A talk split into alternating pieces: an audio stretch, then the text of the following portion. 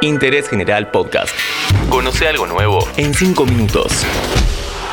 Kick Off. Hola, ¿cómo va? Mi nombre es Diego Celonca y les doy la bienvenida a un nuevo podcast de interés general. Cada tercer domingo de octubre en Argentina se celebra el Día de la Madre, por lo que en este episodio de Kickoff vamos a recordar a algunas deportistas que le pusieron una pausa a su carrera para ser madres y luego volvieron con todo. Pero, ¿y si haces un kickoff también con tu carrera? Conoce la amplia variedad de cursos cortos de posgrado que la Universidad Católica Argentina tiene para ofrecerte. Entra a uca.edu.ar barra posgrados, descubrilos y potencia tu formación. UCA, primera universidad privada de Argentina en el ranking QAs 2022. María Belén Suchi, conocida como Goofy, es arquera de hockey sobre césped. Durante la preparación que llevaba adelante para disputar los Juegos Olímpicos de Londres 2012, se enteró que estaba embarazada. En abril de ese año le confirmaron que estaba esperando un bebé, Tuvo que dejar de entrenar y postergar su sueño de ser titular en un juego. Ya había estado en el plantel olímpico de 2008, pero solo jugó un partido. Para los Juegos de Londres iba a llegar afianzada como titular, pero no se dio. Recibió muchísimas críticas por esta situación en donde se la acusaba de irresponsable por no haberlo planificado mejor. Así como lo escuchan. Belén vio por televisión cómo las leonas se colgaban la medalla plateada luego de perder la final con Holanda por 2 a 0. Unos meses después nació Bautista, su hijo.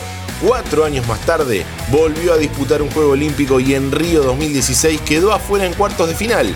Tokio 2020, disputado en 2021, fueron sus terceros juegos y siendo una de las figuras del equipo, logró la medalla de plata al caer en la final olímpica frente a Países Bajos por 3 a 1. El 28 de enero de 2017, la norteamericana Serena Williams ganó el Abierto de Australia por séptima vez, estableciendo un récord en la era abierta. Este fue su título 23 en singles de Grand Slam, superando el récord de Steffi Graf de 22. En abril de ese año, anunció que se retiraba por un tiempo ya que estaba embarazada. Según los cálculos, ganó Australia ya estándolo, era la reina absoluta del circuito femenino y ponía una pausa en su carrera para ser madre. Al año siguiente, en 2018, volvió.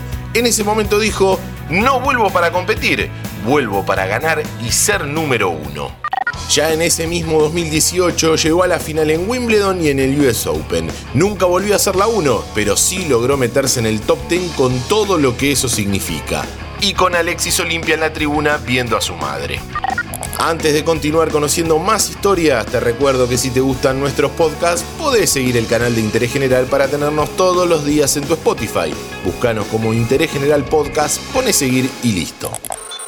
Otra deportista argentina que fue madre durante su carrera fue Cecilia Biaggioli. El 9 de mayo de 2013 nació su hijo Joaquín, menos de un año después de haber sido parte de la delegación argentina en los Juegos de Londres 2012 la nadadora argentina, en los Juegos Panamericanos de Guadalajara 2011 había conseguido la medalla de oro. El día que rompió bolsa, nadó 2.000 metros y al mes y medio de haber tenido a su hijo, ya volvió a entrenar. Al año siguiente, en los Juegos Odesur de 2014, en Santiago de Chile, logró la medalla de plata en los 10 kilómetros de aguas abiertas y su nombre está tallado en la historia del olimpismo. Es la deportista argentina con más cantidad de juegos, Debutó en Sydney 2000 con solo 15 años. Luego llegaron Atenas 2004, Beijing 2008, Londres 2012 y Tokio 2021. Lamentablemente, por sufrir hipotermia durante la prueba clasificatoria, no pudo meterse en Río 2016. Históricamente, es relativamente frecuente que padres e hijos, ambos masculinos, sean olímpicos a la vez.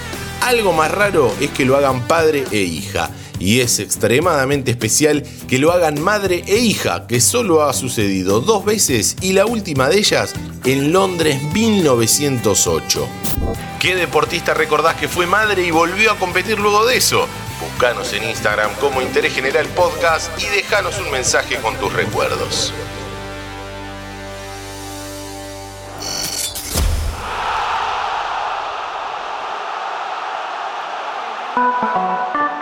Seguí a Interés General en Spotify y escucha nuestros podcasts nuevos todos los días.